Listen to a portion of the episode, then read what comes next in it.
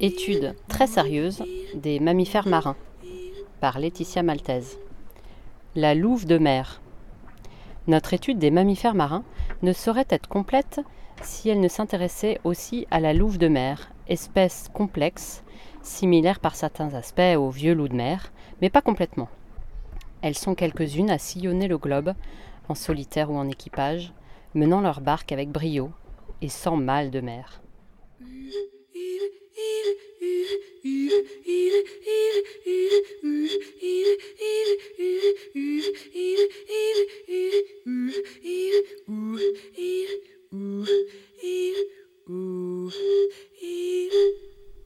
Juillet 2021. Dans l'archipel des Tuamotu. Et après mes incroyables aventures de chasse au cavéou et mes quatre consciences de gratouille au dauphin de Rangueroa, je continue d'explorer ce coin. Tantôt côté mer, tantôt côté terre. Enfin, côté terre, euh, c'est vite dit, parce qu'avec des anneaux coralliens de seulement quelques centaines de mètres de large, de la terre ici, il n'y en a pas beaucoup. Et c'est ce qui me questionne justement. Comment vivent les Pomotu euh, C'est comme ça qu'on appelle les habitants des Tuamotu. Comment vivent les Pomotu sur ces atolls quasi arides, quasi perdus, recouverts de cocotiers? Oui, bah ça, ça manque pas ici, les cocotiers. D'ailleurs, faut faire gaffe quand on garde son vélo ou surtout quand on fait la sieste. Parce que la chute de coco tue environ 150 personnes par an. Et ouais, contre seulement une dizaine à cause des requins. Euh, c'est donc euh, armé de mon micro que je m'aventure encore une fois dans un environnement hostile, peuplé de milliers de noix de coco.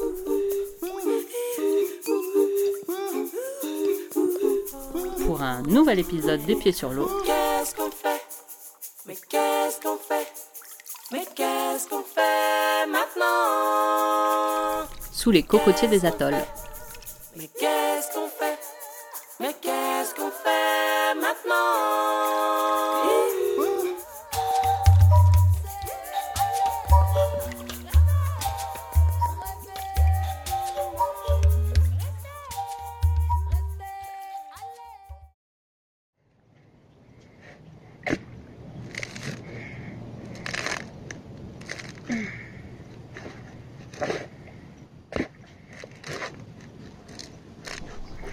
Opération Noix de Coco.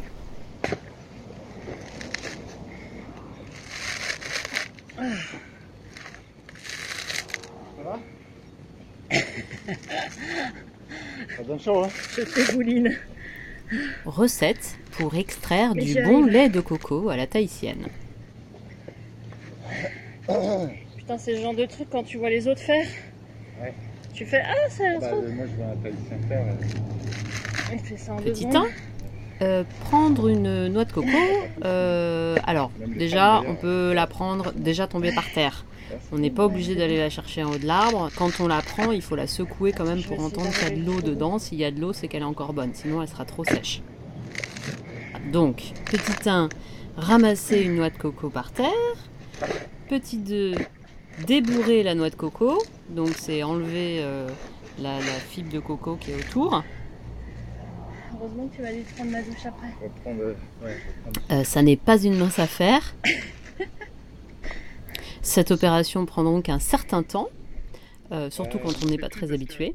Petit 3, hum, prendre la noix de coco débourrée dans ses mains et à l'aide d'une machette, de dos d'une machette ou d'une petite hache, taper, euh, donner des petits coups euh, sur le côté de la noix de coco, comme c'était l'équateur de la noix de coco, entre les deux yeux. Viser entre les deux yeux. Ah oui, parce que une noix de coco a deux yeux et une bouche. Quand on la regarde d'un côté du pôle, en fait, c'est comme si elle avait deux yeux et une bouche. Quand on l'ouvre en deux, elle se fend euh, dans le sens de l'équateur, perpendiculaire au- au- aux deux yeux. Ouais, bon, je sais pas si c'est clair, mais, euh, mais bref, faut la fendre et l'ouvrir en deux. Alors, la petite astuce à ce moment, c'est de récolter quand même l'eau de coco, même si on veut euh, extraire du lait, garder un petit peu d'eau de coco nous sera très utile pour la suite des opérations. Euh, petit 4, petit 3, je sais plus où j'en suis. Petit 4, râper la coco. Alors là, euh, heureusement, les Tahitiens ont inventé un objet fabuleux. C'est une planche en bois. Et au bout, il y a une râpe ronde. On peut s'asseoir donc sur la planche en bois. On a la râpe entre les jambes. Et on râpe la coco le long de la demi-coco, du coup, le long de cette râpe euh, ronde. Bon, ça prend quand même un peu de temps, hein. Petit 5, à l'aide d'un fin euh, tissu à coco ou un fin torchon d'ailleurs, ça marche aussi hein, dans un torchon, mettre la coco râpée et euh, presser euh, fort fort fort euh, dans le tissu. Alors c'est là où la petite astuce d'avoir gardé un peu d'eau de coco euh, permet d'extraire un peu plus de lait parce que franchement sinon c'est carrément décevant. Euh, au bout d'une heure et demie, on a 5, 5 centilitres de lait de coco, puis il est méga concentré. Du coup, voilà, le fait de mettre un peu d'eau de coco, euh, c'est bon pour le moral. hein. Voilà, et ben ça y est. Ah oui, c'est un peu long. Mais qu'est-ce que c'est bon? Pour finir sur la noix de coco, parce que euh, tout est bueno dans la noix de coco, proverbe polynésien. Non, c'est pas vrai, je viens de l'inventer. C'est la fibre de coco, celle qu'on a euh, enlevée euh, tout au début, là, quand on a débourré la coco. Et ben, elle peut servir aussi, cette fibre de coco. Et du coup, j'ai rencontré un personnage euh, à Rangiroa, un Pomotu, qui, donc un habitant des Tuamotu, qui, euh, qui se sert de cette fibre de coco pour son activité artistique.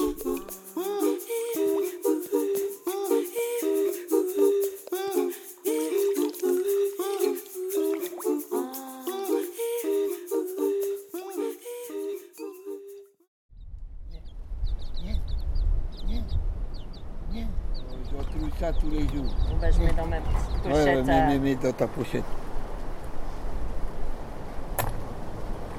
Parce que même ceux-là. Et t'arrives toujours à en trouver autant en face, même si t'arrêtes pas d'en ramasser, t'en trouves, t'en trouves Euh, des ça coquillages t'a dit ça, je les ramasse vivants. Je préfère l'ancienne méthode de mes, de mes vieux. T'étais On, enterré, on non, pla- dans on plantait dans le sable. Et ça, j'ai planté dans le sable. C'est ça. La première fois que j'ai rencontré sable. Bozo, c'était en baladant euh, sur le récif de. Rangiroa. Et je, je suis tombée sur lui qui était en train de ramasser des coquillages pour ses créations de bijoux. Et on avait discuté un moment, il m'avait fait visiter sa cabane, son lieu de vie, en montrant euh, son petit panneau solaire euh, taille, euh, de la taille d'un petit cahier, et que ça lui suffisait pour, pour allumer sa lampe et recharger son téléphone. Ah, ça c'est pas des, c'est des petits Bernard Lermite qui Non, sont non, dedans non, non, non, non, non. C'est des muscles aussi C'est comme des ça. muscles comme ça. Ah ouais. Après, si tu veux, une fois, j'allais en allant, je voyais un, deux, puis du coup, j'ai cherché. Ouais. J'ai fait tout le long de la plage pour remplir. Attends, trois jours. Ah ouais. Et hum, il a une petite cabane Et comme ça les euh, au bord du récif euh, sous, les, sous les cocotiers. C'est fait en, feuilles de palmier. hein.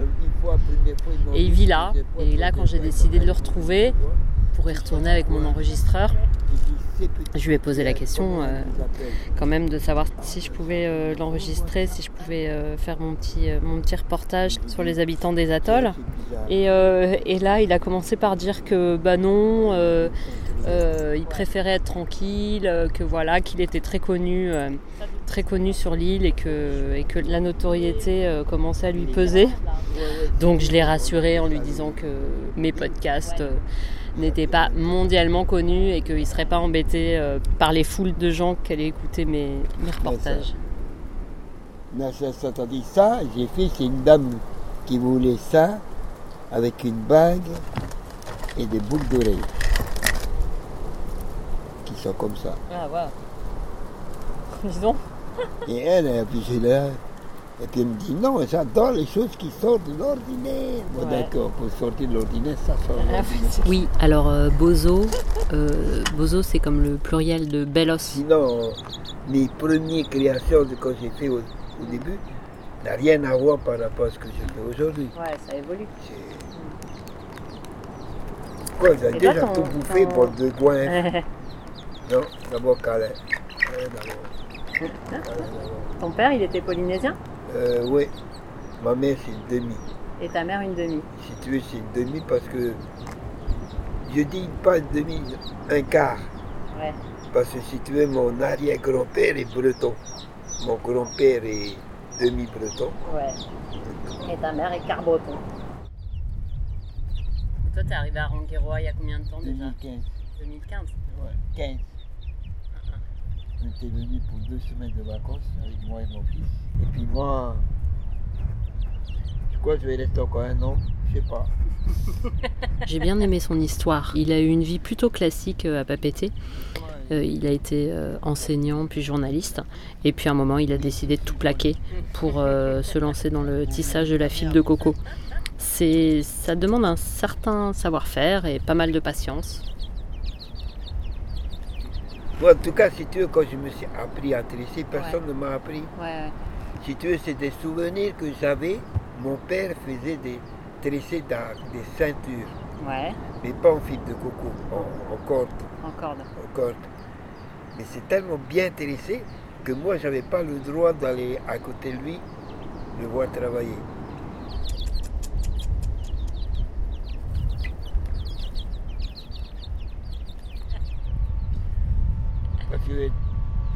Bon, ici, la vie est belle.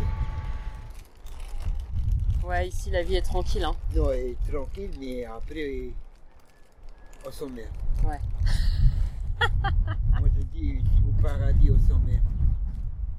C'est pour Je ça que tu fais les colliers et les bracelets. Voilà. C'est-à-dire pour moi, ça me permet Ouais. de- Ah bon. On s'emmerde au paradis? Qu'est-ce qu'on fait? Mais qu'est-ce qu'on fait? Bon, bah zut alors. Euh, bah moi pas encore. J'aimerais pas que ça m'arrive.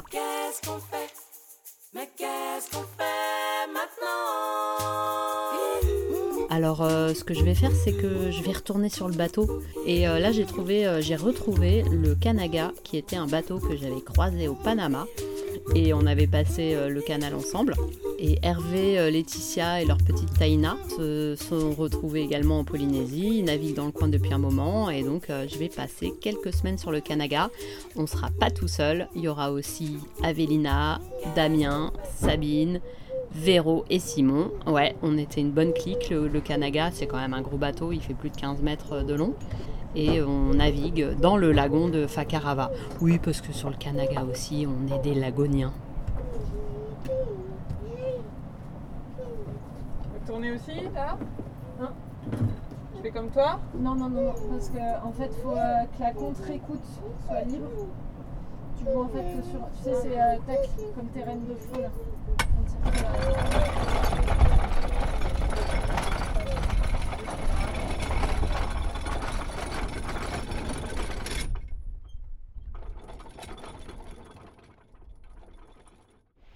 La louve de mer est souvent obligée d'en faire plus que les vieux loups de mer pour être reconnue dans un milieu particulièrement masculin.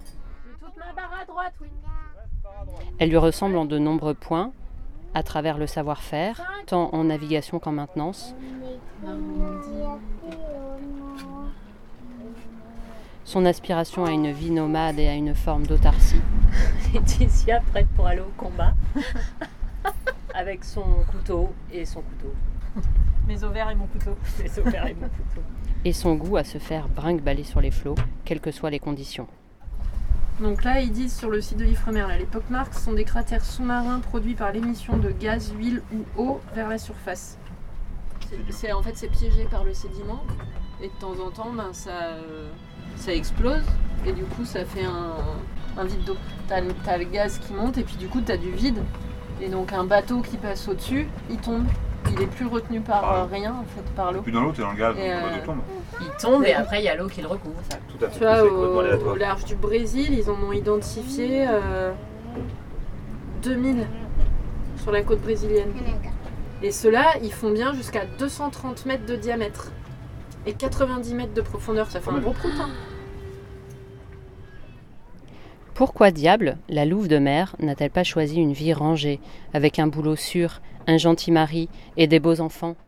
Tu voulais apprendre des choses sur les vaccélérates C'est quoi les accélérates Accélère. Euh, Maman n'écoute pas cette séquence. Ah, tu veux En fait, les- on a longtemps pris les marins pour des, euh, C'est les rats. non, des, des affabulateurs, qui n'est pas complètement fou. en disant que régulièrement, depuis l'histoire euh, qu'on écrit, les marins décrivaient des vagues d'une hauteur absolument extraordinaire, avec une pente très particulière. Oui, on les a pris pour des Marseillais. Voilà, tout le monde les a pris pour des Marseillais. jusque très récemment, c'est dans les années 70-80. euh, Il y a un navire euh, allemand tout neuf sorti de chantier qui a fait naufrage dans le Pacifique. Et on n'a pas compris pourquoi. Euh, il est tout neuf et tout ça. Et donc on a été euh, observer l'épave parce que c'était accessible. Et il y a un gars qui s'est amusé à mesurer l'angle qu'avaient pris les canaux de sauvetage sur les bossoirs avec l'usure. Et on a dé- déduit la vague qui avait rencontré le bateau quand il a fait le naufrage. Et en fait, le, le truc s'est retrouvé propulsé par son côté, par son, sa hanche, à essayer de faire demi-tour sur une vague de plus, à priori, de plus de 30 mètres de haut. Et donc ça s'est multiplié. Et puis maintenant, du coup, avec la photo, avec la photo, avec l'avènement dans les passerelles et de moyens de photographie, etc., on en a repéré de plus en plus. Et on s'aperçoit qu'il y en a énormément, en fait. L'idée, c'est que... Bah, c'est, alors, c'est, ça, c'est très mal, c'était très mal connu. On ne connaît pas. C'est un problème d'onde aussi, de, de- de réflexion d'une onde. Et il a, en fait, on sait qu'une vague peut atteindre plus de deux fois la hauteur significative. Donc, en fait, une vague scélérate, quand il y a 2 mètres de creux, ça fera 4 mètres. On s'en fout. Une vague scélérate, quand il y a 12 mètres de creux, ça fait 24 mètres. Et là, ça devient beaucoup moins drôle. Et en fait, l'idée, c'est que déjà, c'est une, des grosses conditions météo euh, de tempête et qu'en plus se viennent s'ajouter pour des questions de courant ou des questions de salinité de mer, des phénomènes qui, euh, qui rajoutent à la. Et effectivement, de plus en plus, là, on, est en train de faire des, calculs pour essayer de les trouver, on les envoie par satellite, parce que ça, on arrive à les voir par satellite. Et on aperçu qu'il y en a plein, en particulier dans le, dans le sud de la- de l'Afrique du Sud, il y en a énormément, et dans les Aléoutiennes, au nord de. aux côtés de, d'Alaska, des de Bering, tout ça. Les requins sont là.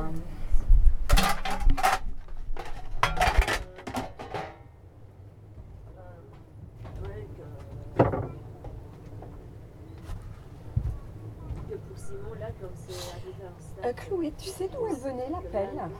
Oui, sous l'évier à droite. Sous l'évier à une droite. petite balayette qui va dedans. D'accord. La louve de mer rêve depuis son plus jeune âge d'aventure Les petits requins. Ouais, ouais, ils sont là. Ils vous attendent. et se donne parfois du mal pour que ce soit compatible avec un conjoint et une vie de famille. Et euh, sinon, c'est euh, l'infirmier. faut que l'infirmier soit soin, mais bon. Oui, tu es déjà en maillot. Je vais juste mettre un petit. euh, C'est ça mon maillot? Oui, le, le short, c'est un maillot. Non, encore. Ça c'est mon maillot. Ah bah ça, tout va bien alors. Oui, Simon, ah oui, mais on peut prendre le. Non, non, Ce rôle. Et non, je disais, moi j'ai toujours rêvé d'être une aventurière et je me retrouve à descendre les casseroles. Voilà. Hein Faut pas croire à tous ceux qui vous disent les marins, hein, surtout. hein. Souvent, une part de rébellion contre l'ordre établi l'anime. Tu penses pas qu'il aurait saboté un petit peu le frigo? Si, moi je suis sûre, de toute façon, c'est un grand complot qui dure depuis des années. L'envie d'une vie qui laisse plus de place à l'imprévu, un destin moins tracé. C'est ça. l'horreur. Il La faut fraîche, les flancs, les bons flancs de Chloé. Il faut dégoûtée. plan depuis trois ans. Même si cela doit passer par des galères. Masque, masque, masque, si on s'unit tous contre un pouvoir. On veut des bières fraîches. Ah on ouais, va on faire des pancartes. manifestation, on va faire une Ah ouais, on fait une manif. On veut Des bières fraîches. On veut des bières fraîches et un frigo qui marche. Allez, euh, euh,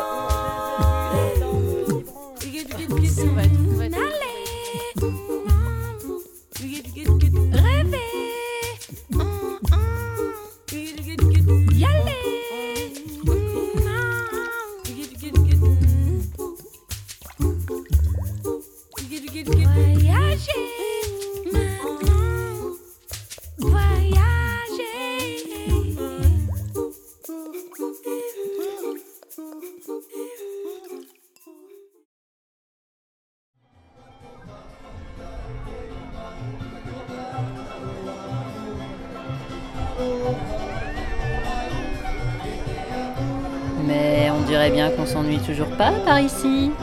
C'est plutôt la fête même à Fakarava. Et ça fait plusieurs jours que ça dure en plus. Euh, Il y a plein de Polynésiens et quelques Popas. Euh, les Popas, c'est le nom euh, qu'on donne ici aux, étrangers, aux, blancs, à moi quoi. Ouais, je suis une Popa. Marcel me dit que j'ai pas bien prononcé. On dit Popa, il y a deux A, mais personne dit Popa. Enfin, Popa. Popa. avait euh, Miss Mama Popa. Ah ouais. Oh, Ah, il y avait Miss Mama classe. aussi, Miss Mama. euh, ah, Il y avait Miss aussi Mama. Miss Mama de Polynésie, ça, c'était le jour, Ouais. euh, enfin de Euh, c'était le jour ça d'avant. consiste en quoi, euh, Miss Mama Popa? Il faut avoir un. Non, non, il en fait, c'est juste pour Je le sais pas ce que ça veut dire Miss Mama, je suppose que c'est après un certain âge, Voilà. C'est genre quand t'as- ouais, ouais. 35, Quand t'es au-dessus. 40. Bah, je pense que c'est plus Ah oui. au-dessus de 25. Hein. Parce que les Miss, elles étaient très très. Elles Ah avaient ouais, 15 ans. 15 ans. Donc, euh, Oui, parce que la jeune, la docteure qui s'est présentée pour Oui, Miss Mama, elle elle avait avait 30 30 ans, quoi. Ouais, donc, bon. Et donc, nous, Non, on mais- est Miss Mamie, si tu veux, quoi. euh, Miss Mémé, c'est quoi. ça. Trop Ouais, t'as les chaises roulantes et tout, si tu veux y aller pour défiler. Donc, c'est. euh, Ouais, c'était Mais cool. c'était vraiment marrant, ouais, Ouais, ouais. il y avait une bonne ambiance. Ouais, ouais, c'est sympa. Explique ce que c'est le Haïva Le Heva, c'est une fête qui a lieu tous les ans en Polynésie au mois de juillet. En fait, euh, tous les groupes de danse et les groupes de musique se retrouvent pour euh, euh, initialement faire la fête tous ensemble et se retrouver. Et puis maintenant, il y a des concours entre les uns les autres. Mais c'est très certainement surtout une occasion de se retrouver et de faire la fête pour eux. Avélina, ça fait trois ans qu'elle habite à Tahiti et donc elle commence à bien connaître la Polynésie et en plus ça fait de la Oui, danse alors avant tahitienne. c'était un terril. Avant, avant le Covid, euh, le Heva à Tahiti, c'était euh, c'était un terril. Il y avait un groupe de chaque île qui était représenté. Donc il y avait le Heva dans les îles, où Ouais. ils faisaient le concours et les- le groupe qui gagnait allait ensuite à Tahiti pour faire le concours du Heva à Tahiti. c'est tous les ans, ouais. Et donc ça date, alors il me semble, ça a toujours existé en fait ce- ces modes de rassemblement. Ça avait été interdit à l'époque des missionnaires anglais.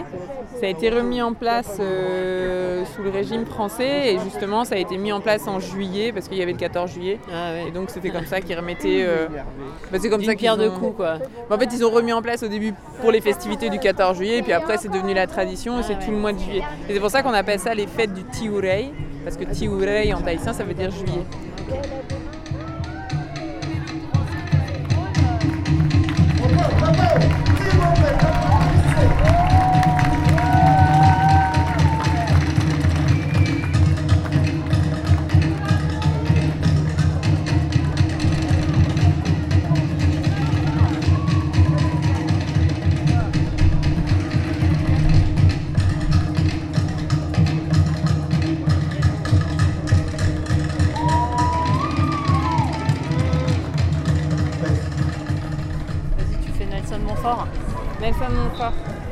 Ça y est, le jeu de lancer de javelot, qui est un sport traditionnel euh, polynésien, a commencé. Donc pour les filles. Donc le principe, c'est qu'il y a une noix de coco euh, perchée en haut d'un pic euh, à environ euh, 7, 5 mètres, 5 mètres du sol. Et euh, les, les participants du coup doivent jeter des javelots qui doivent aller se piquer dans cette noix de coco. Donc elles Et ont pour un- l'instant, pas, pour c'est pas gagné. Donc elles lancent toutes en même temps pendant un temps imparti et c'est celles qui auront réussi à piquer leur javelot dans la noix de coco qui, qui auront gagné euh, un point. Et donc là ça lance beaucoup de javelots, ça atterrit de l'autre côté mais ça zéro pas dans la javelot. noix de coco. Zéro dans la noix de coco là pour l'instant. Ouais. Elles sont habillées en tenue traditionnelle. euh, avec des petits froufrous. Voilà, avec des petits froufrous. La tenue sportive de la polynésienne. Rose. Oh, ben, Il y a rose, il y a fleur là-bas, avec le petit chapeau en palme de coco. Après, elles sont peut-être fatiguées, hein, parce que là, c'est la troisième manche. euh, Ah ouais, c'est les mêmes que tout à l'heure là? Ouais, ouais, ouais, c'est bien que tout à l'heure. Parce que ce qu'il faut bien regarder, c'est qu'elles lancent le javelot avec seulement l'index. Ah oui, avec. Elles tiennent le javelot voilà. avec l'index et elles le balancent. euh, Ah, ah, on se rapproche, non? Et ça dure combien de temps une manche? Sais pas, quelques minutes. hein. De toute façon, elles ont euh, moins de 10 javelots chacune à lancer. hein, donc, Bah, J'aimerais bien voir quand même une qui plante là. Ah, Ah, voilà, il y Ah, en bah, a un. de demander. Il a pas l'air hyper hyper accroché mais. euh, Non, il faut savoir que s'il retombe, elle perd. Ah si, il est quand même accroché. Hein. Ouais, ouais, ça va. Ah oui, qu'après, une des techniques, ça peut être juste de décrocher celui qui est accroché. Oui. Pas très fair play. Bon, ouais, c'est pas-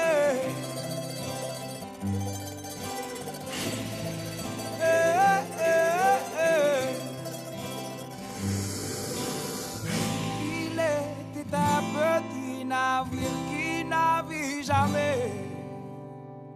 Jamais navigué, ja, ja, jamais navigué.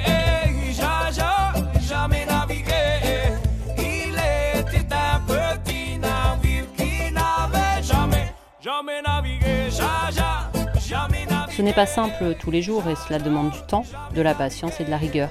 Mais peu à peu, la louve de mer fait sa place et elle est alors habitée par une sérénité hors du commun.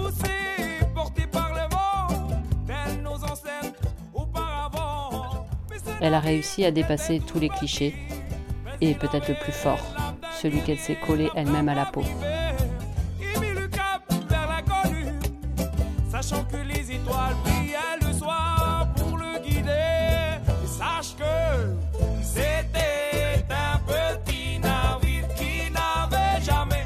Cette espèce est rare, mais ne semble pas menacée.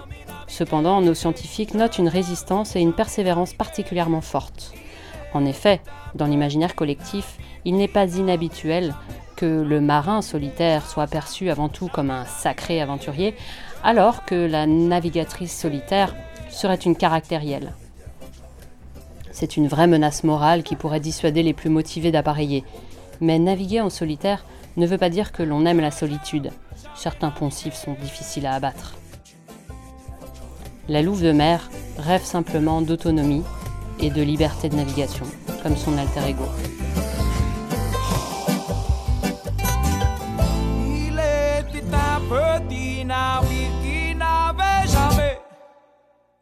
Jamais, ja, jamais navigué,